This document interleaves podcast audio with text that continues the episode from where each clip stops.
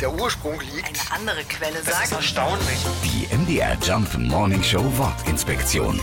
Jetlag. Wenn wir eine lange Flugreise machen, müssen wir danach erstmal kurz klarkommen. Manche auch länger. Wir fühlen uns schlapp, können nachts nicht schlafen und sind tagsüber müde. Dieses Phänomen ist der Jetlag.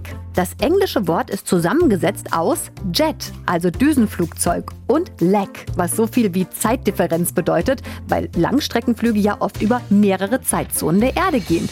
Ja, und daraus wird dann der Jetlag oder als deutsche Übersetzung Zeitzonenkater. Süß, oder?